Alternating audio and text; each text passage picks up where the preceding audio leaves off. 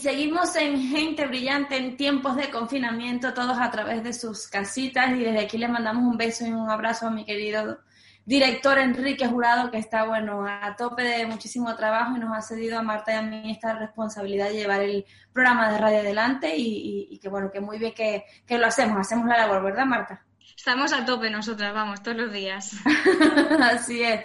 Así que bueno, cuéntanos quién es nuestro siguiente invitado. Pues ahora vamos a hablar con una persona que, la verdad es que ya teníamos ganas de que, de que pudiera hacernos un huequecillo, que es hecho de rogar. Vamos a hablar con Jaime Bacás, quien durante más de 20 años ha trabajado en multinacionales sanitarias y gestionado proyectos de desarrollo en las áreas de consultoría y recursos humanos. Como directivo de grandes empresas, ha tenido a su cargo equipos multidisciplinares a los que ha tenido que gestionar y liderar en situaciones pues ya sabemos que, no siempre las situaciones que se nos presentan son, son las que querríamos, lógicamente. Hoy Jaime se dedica al coaching para ejecutivos en un buen número de multinacionales. Entiende que el objetivo principal de esta disciplina es que el cliente consiga los resultados que quiere y por eso acompaña a los ejecutivos durante sus procesos de crecimiento, de cambio, para que vayan consiguiendo poco a poco sus metas, ayudándoles a desarrollar habilidades y competencias personales y de gestión. Es muy importante saber cómo, cómo gestionar a la gente con la que se trabaja, ¿verdad? Como coach, Jaime está especializado en la productividad personal, el mentoring organizacional, el desarrollo y la gestión de equipos de trabajo y el liderazgo. Además, ayuda a sus clientes a hacer balance de su vida personal y profesional, cosa que es muy importante, y a que aprendan a ser productivos, pero también a delegar y relajarse. Buenos días, Jaime, ¿qué tal estás? Muy buenos días. Muy bien, eh, estoy vivo todavía y no contagiado, lo cual no sé si es bueno o es malo. Y, bueno, bueno. nada, encantado de estar con vosotras. Muchísimas gracias por, estar aquí con nosotros. Jaime, yo quería empezar, ya que estamos hablando un poquito de, cómo ha sido tu, tu, vida, tu trayectoria hasta ahora, eh, me quería centrar en primer lugar un poquito en hacer una retrospectiva de, lo que ha pasado a lo largo, a lo largo de, tu vida profesional, porque según acabo de decir, eh, has trabajado en multinacionales sanitarias eh, y gestionado proyectos de desarrollo en áreas de consultoría y recursos humanos. ¿Cómo de, este tipo de proyectos acabas haciendo coaching para directivos? ¿Cómo, ¿Cómo funciona ese cambio en tu vida? Bueno, el cambio fue a través de un, de un modelo inspirador. Yo, llevaba 20 años trabajando en el mundo de la empresa multinacional, en el campo de, healthcare, de, del cuidado de la salud, digamos, empresas eh, que se dedican a, equipamiento hospitalario, a, reactivos en las áreas de, los laboratorios de los hospitales. Eh, y bueno, en, un momento determinado de esa, de esa carrera, estoy hablando del siglo pasado, ¿eh? todavía, en el año 83 yo creo que fue, pues estuve en la multinacional, una multinacional norteamericana, fue la, gran empresa de mi vida, pues tuve un jefe, bueno, en realidad no, iba a ser un jefe, sería, sería un líder, ¿no? Se diferenciaría, ahí empecé a aprender lo que era la diferencia entre un, entre un jefe y un líder. Este hombre, pues, eh, era norteamericano. Eh, yo por aquella época era el, responsable de una división en Península Ibérica y, y él era el, director general para Europa de, de, la división en la que yo estaba. Por lo tanto, le reportaba directamente. Este hombre, en los tres años que estuvo al frente, a, cargo de, de, su responsabilidad como presidente de, de, Europa, pues no me dio ninguna orden. Eh, no, nunca me decía lo que tenía que hacer, solamente me hacía preguntas. Eh, bueno, a mí me chocaba mucho esta, esta, esta forma de relación. Bueno, recuerdo además la primera vez, llevaré un mes y medio en la empresa y ya, me ya tocaba que, que, bueno, preparar los objetivos para el año que viene, el annual plan, y entonces me, me dijo que cuáles iban a ser mis objetivos para el año que viene. A lo cual pues le dije, no sé, perdona, no me los ibas a dar tú. Y no, no, no, si son tus objetivos tendrás que, me los tendrás que decir a mí. Yo pues no estaba preparado para esto, me das un tiempo y bueno, pues acabo de, íbamos a tener una reunión en Europa, cuando digo en Europa me refiero en el headquarters, en, un mes y dijo, ¿te parece bien que, dentro de un mes te los dé? ¿Te, va bien? Y dice, sí, sí, perfectamente. Así que bueno, hicimos un hueco en esa reunión, le dije cuáles eran mis objetivos y me dijo, al final, terminé, me hizo muchas preguntas de clarificación y al final me dice, eh, ¿estás seguro que quieres esa cifra o, quieres cambiarla? y dije, no, no, está bien, está bien. Dice, ¿no quieres bajarla a un 10%? Y me dijo, ¿no quieres bajarla un 10%? Lo que pasaba con este hombre no me pasó nunca ninguna vez, ni antes ni después. Y, me quedé pensando un ratito y, bueno, dije, pues sí, la voy a bajar un 10%. Y, y bueno, el, resultado final de ese año fue un 103%, quiere decir que me pasé solamente en un 3%, en, tanto en ventas como en, margen. Y, bueno, recordaré que eh, cuento esta historia como una anécdota más entre, en la forma de, liderar de esta persona. Una persona que te hacía preguntas. Bueno, 17 años más tarde, en el año 2000, eh, entendí que aquel hombre era un, era un coach o un manager coach, como queramos llamarlo. Realmente era un líder, no era un jefe, porque no me decía lo que tenía que hacer, simplemente, bueno, yo iba, pues, yo no pisaba el suelo. Durante esos tres años no pisé el suelo porque iba levitando, porque mi nivel de, bueno, sé, de, de motivación era extraordinario. Incluso llegué a, poder, bueno, copiar la forma de relación que él tenía conmigo, copiar y pegar con mi equipo, con lo cual me funcionó bastante bien, incluso sin conocer los fundamentos de por qué él hacía las cosas de esa manera, pero me funcionó muy bien. Y bueno, ahí aprendí, aprendí en el año 2000, 17 años después, que aquello era el coaching. Y claro, eso tiene algo que ver con, mi segunda etapa de, de mi vida, claro, sí. Claro. Y Jaime, ¿cómo se consigue contagiar esa motivación a un equipo? Bueno, pues la verdad es que no es tan difícil. Quiero decir, la, motivación surge de. Surge, no hay que olvidar que surge del individuo. Es decir, yo no puedo motivar a nadie. Fundamentalmente lo que puedo hacer es, en primer lugar, no desmotivarle, que ya es suficiente. Y lo segundo que puedo hacer es, bueno, sembrar algunas cosas, tener una relación con esa persona, eh, en la cual él elija estar motivado. Eh, eso pasa, pues, bueno, por, hacerle preguntas a ese individuo, que participe, que sugiera, que proponga, que decida. Eh, y cuando alguien se adueña de todo eso, digamos, se hace responsable, tiene la, posibilidad de, disparar la motivación. La motivación no es más que el motivo para hacer algo, motivo, acción.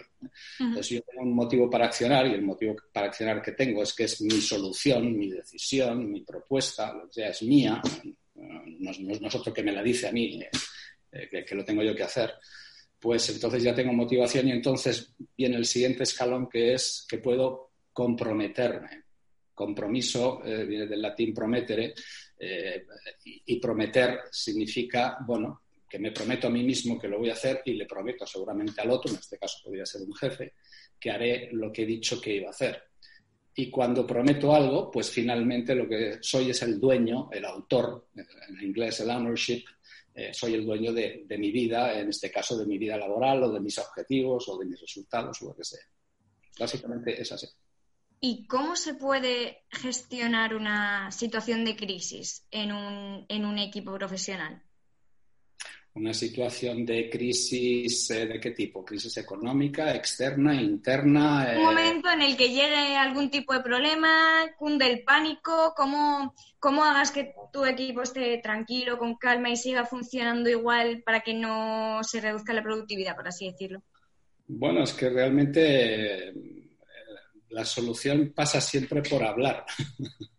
por hablar, quiere decir, hablar, eh, comunicarse, quiere decir, eh, preguntar a las personas por qué están preocupadas y, bueno, cuando te dicen por qué están preocupadas, en primer lugar, empatizar con ellos, cuáles son las dificultades que tienen, los miedos posiblemente, las inquietudes que tienen y a partir de ahí, pues bueno, ver si tenemos soluciones, si las tengo yo, si las tienen ellos, si podemos hacerlas juntos. Eh, las crisis, eh, fundamentalmente, eh, hay una crisis cuando hay una falta, una ruptura, una ruptura de, confianza en algo, eh, que será de esta empresa, que será del país, que será del sector, en fin. Y entonces, bueno, pues hace falta información. Básicamente hay que empezar a hablar, hay que empezar a hablar.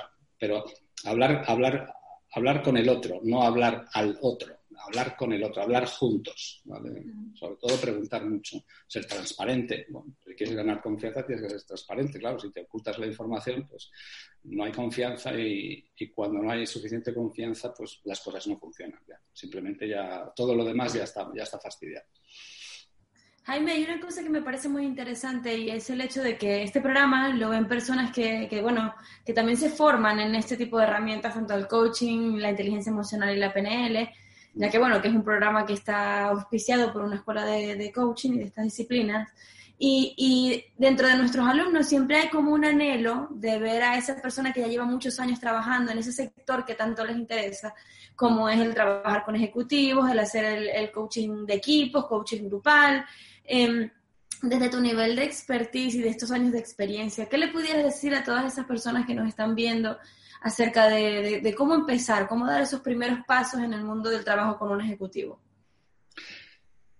Bueno, eh, bueno, primero que hace falta, yo le preguntaría, antes de decirles nada, les preguntaría que cuál es el propósito por el que han elegido esta, esta profesión. Eh, si el propósito está alineado con, y creo que es así en la mayor parte de los casos que conozco, con ayudar a los demás, eh, pues eh, ya está, más de la mitad ya está conseguido, ¿vale? Porque, porque ya, digamos que vamos a, con viento a favor, vamos con viento a favor. Y después, pues nada, el, tema es eh, prepararse bien, aprender continuamente, porque bueno, eso pasa en todas las profesiones, también en esta, hay que estar continuamente aprendiendo. Y, si, y tal vez les diría un, consejo que, que, bueno, si están empezando tal vez piensen que es bastante obvio, pero, pero a lo largo de los años, cuando van pasando los años y eres coach, se va olvidando. Lo que voy a decir es una cosa que, en mi opinión, ¿eh? se olvida un poco también entre los coaches y es eh, salir fuera de la zona de confort. Quiero decir que eh, esto es una de las primeras cosas que se aprende, la zonita de confort. Sí, sí, vamos a salir de la zona de confort. De hecho, nuestra profesión consiste en ayudar a otros a que salgan fuera de la zona de confort. Pero me parece, me parece que muchos coaches se han quedado dentro de su zona de confort. Siguen haciendo su trabajo con sus clientes y lo hacen muy bien, pero se quedan en su zona de confort, se acomodan, lo cual es algo muy natural, claro, es bastante natural que todos nos acomodemos. ¿no?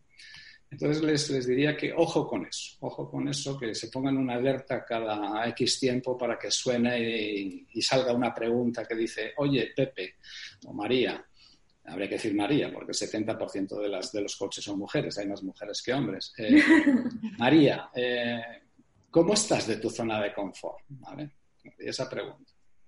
Jaime, hay una cosa que me surge curiosidad ahora que te escucho hablar, y es uno de, las, de, las, de los temas que más nos comentan cuando damos la formación, y es el handicap o la, el, esa duda que se le genera a una persona cuando dice, mira, yo me quiero dedicar al coaching ejecutivo porque yo he trabajado en una empresa donde el, el, la carga laboral era impresionante, donde los trabajadores no eran escuchados, donde el ejecutivo iba muy a sus objetivos, donde no había una integración, no había una importancia en el equipo. Entonces van como desde allí, ¿no? Esa es su motivación.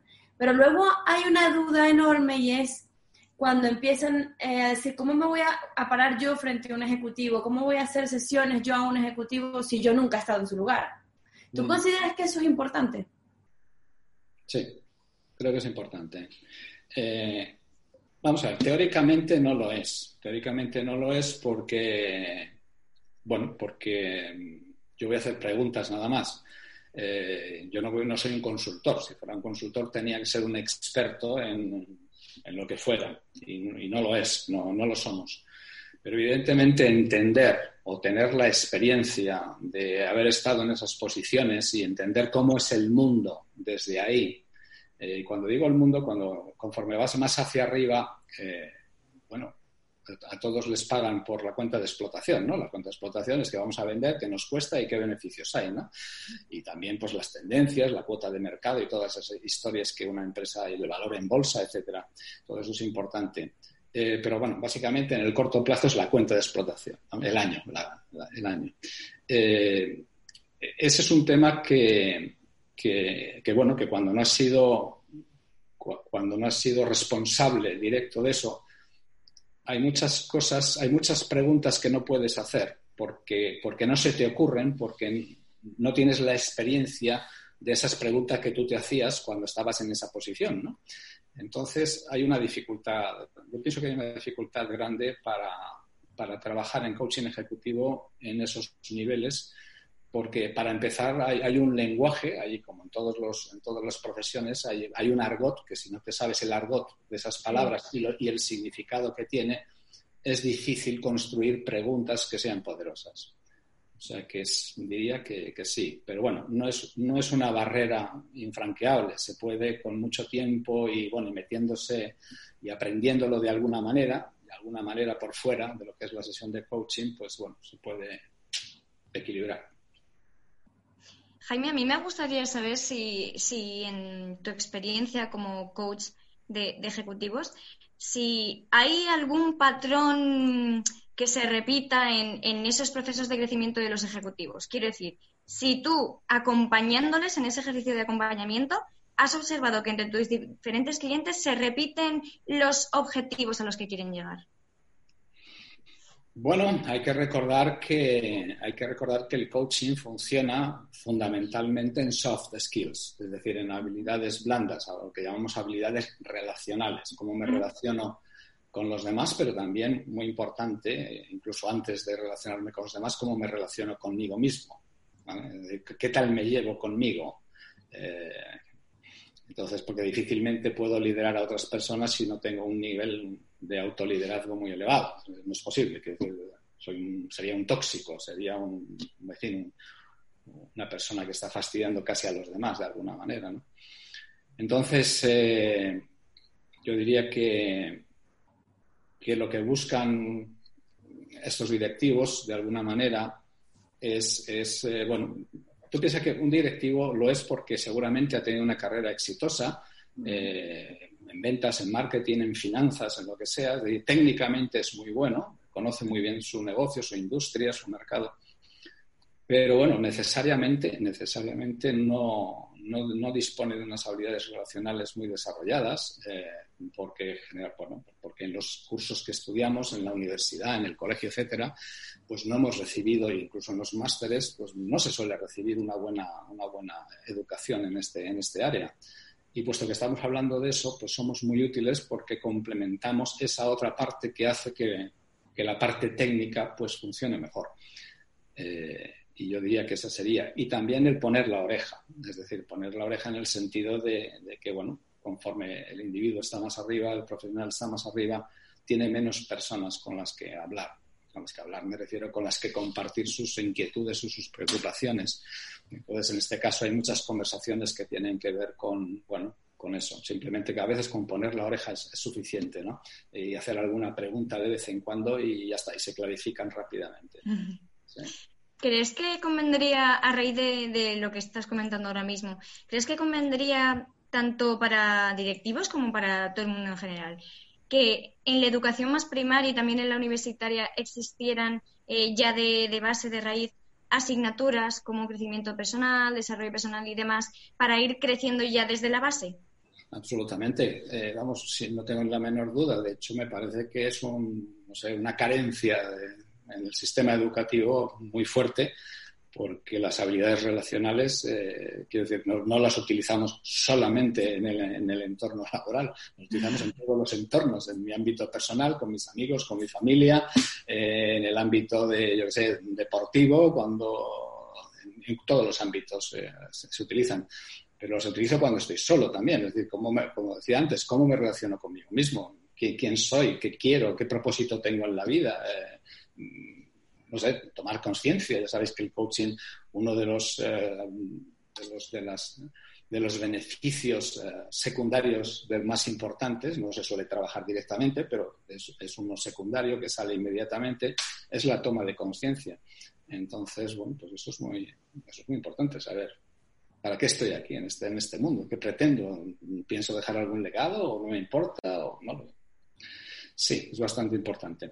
Y también me preguntabas antes por los coaches. Yo diría que los coaches que estén muy atentos, sobre todo los nuevos, bueno, diría los nuevos y también los, menos nuevos, los más maduros, porque el mercado pienso que va a cambiar muy rápidamente en los próximos dos años. Va a haber un cambio, una alteración, por decirlo de alguna manera, una discontinuidad en el crecimiento de estos 20 años primeros, que podemos decir si el coaching nace, por decir una cifra, a principio de siglo, aunque ya había algunos protocoaches en el siglo pasado, pero bueno, eran, eran cuatro y, estaba empezando todavía el coaching, no estaba ni siquiera, no, había escuelas incluso de, coaching en España todavía.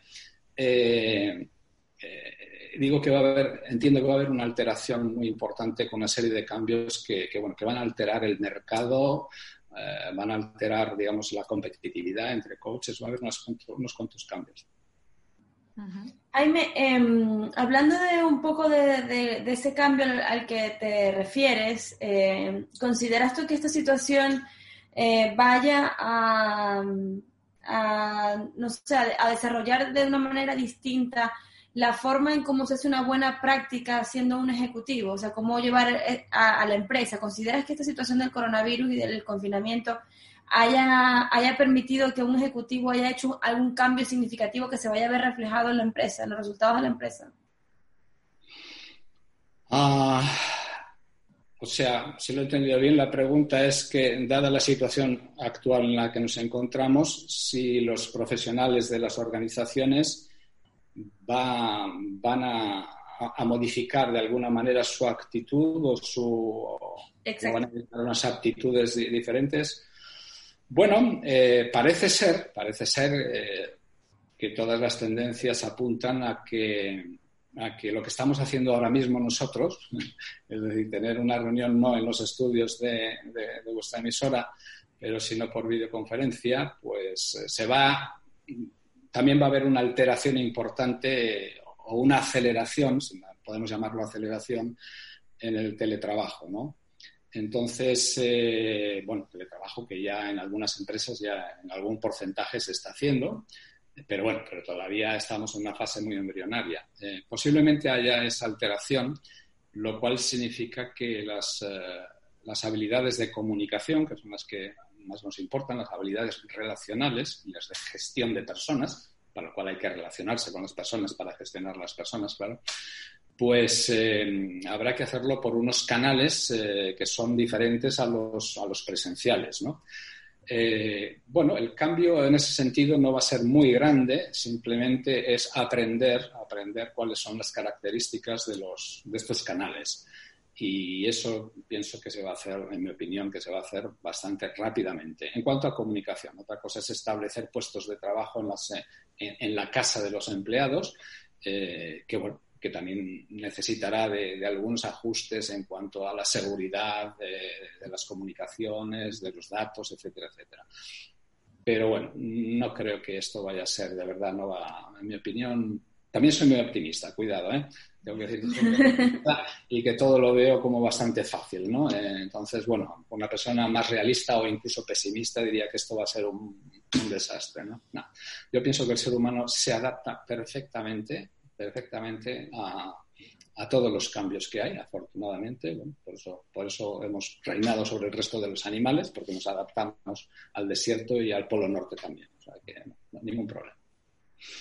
Jaime, a la hora de ser un buen directivo, además de, saber liderar, también es muy importante, sobre todo cuando, cuando trabajas solo, no, pero cuando trabajas con un equipo es muy importante saber eh, delegar tareas. ¿Cómo, desde tu experiencia, cómo se consigue que una persona que, un directivo que le gusta mucho controlarlo todo, cómo se consigue que delegue? Bueno, lo primero es que tome conciencia de que quiere delegar, porque si no delega, eh, tiene, motivos, tiene motivos para no delegar. Y los motivos para no delegar es, eh, volvemos otra vez a lo que hablábamos al principio, ¿no? Eh, ya lo hago yo mejor, ya lo hago yo más rápido. Es un experto, si lo ha estado haciendo durante mucho tiempo, pues lo hace mucho mejor que lo haría cualquier otra persona durante las primeras semanas o meses de trabajo. Pero bueno, lo que hace falta es que ese, ese, jefe o ese directivo pues piense cuál es realmente para qué le pagan en la empresa. Si le pagan para hacerlo él o le pagan para desarrollar a los demás. Yo pienso, y esto es muy particular, yo pienso, y está muy influido por aquel, aquel hombre que, que dije al principio, aquel jefe, que la misión de, un, de una principal misión de cualquier jefe o directivo es desarrollar a su equipo. Esa es la primera. Entonces, claro, si yo no tengo ese propósito en mente, sino que digo, bueno, esto ya lo hago yo porque yo lo hago muy bien y no, y no invierto eh, mi atención y mi energía en facilitar que otro aprenda, pues bueno, tendría yo que hacerlo. Eso es carísimo. Para las empresas es carísimo que un directivo haga tareas que otro puede realizar, porque claro, el coste de ese directivo, ese jefe, pues es, es este y el del empleado es este. Entonces, claro, si yo estoy haciendo la tarea, hacer esa tarea cuesta mi salario por hora o como queramos medirlo. Entonces, en, el, la cuenta de explotación eso tiene un coste, pero bueno, pero es un tema de es un tema de mentalidad, de entender cuál es mi propósito y para qué me pagan en la empresa. Si me pagan para hacerlo o me pagan para desarrollar para que lo haga otro. Prácticamente un jefe no debería hacer casi nada. Debería simplemente estar desarrollando a su, gente para que haga las cosas, que las hagan con efectividad.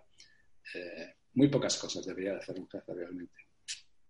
Jaime, me encantaría que ya para cerrar, eh, y hablando también de lo que decíamos antes, del el tema del cambio que, ha supuesto todo el confinamiento, ¿cuáles son los, los recursos en, en, habilidades, en soft skills que tiene que tener un ejecutivo para, para ser un buen ejecutivo, para tener buenas prácticas en tiempos de confinamiento?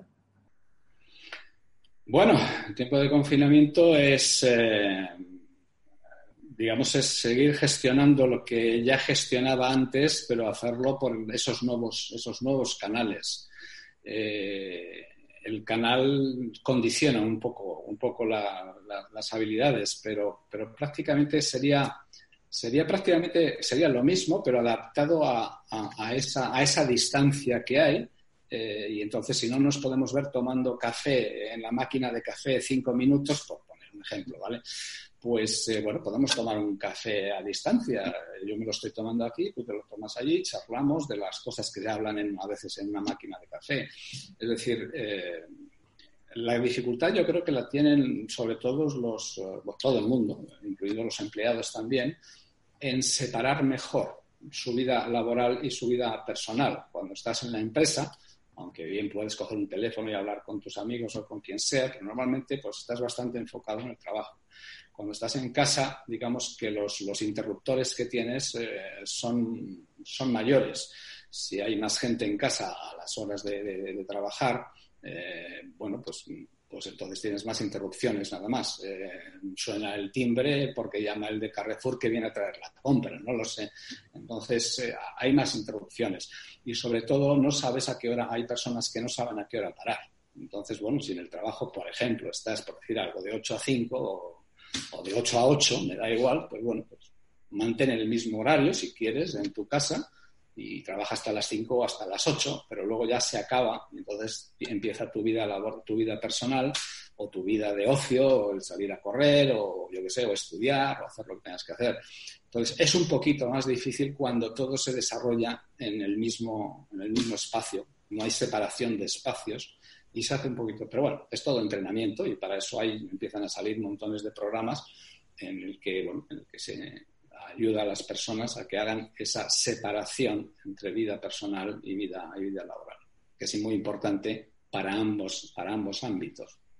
Muchísimas gracias, Jaime Bacás, por habernos dedicado esta media hora del programa. Ha sido un inmenso placer tenerte y bueno, te auguramos que todo, que todo, todo vaya muy bien y que, y que bueno, que este tiempo de confinamiento también te haya permitido eso, lo que hayas necesitado para ti y para tu trabajo. Así que muchísimas gracias. Gracias a vosotras y que tengáis mucho éxito y, que salgamos todos muy bien de, esta situación. Seguro que sí. así es. Así que con Jaime nos vamos a una pausa y ya volvemos con más de Gente Brillante.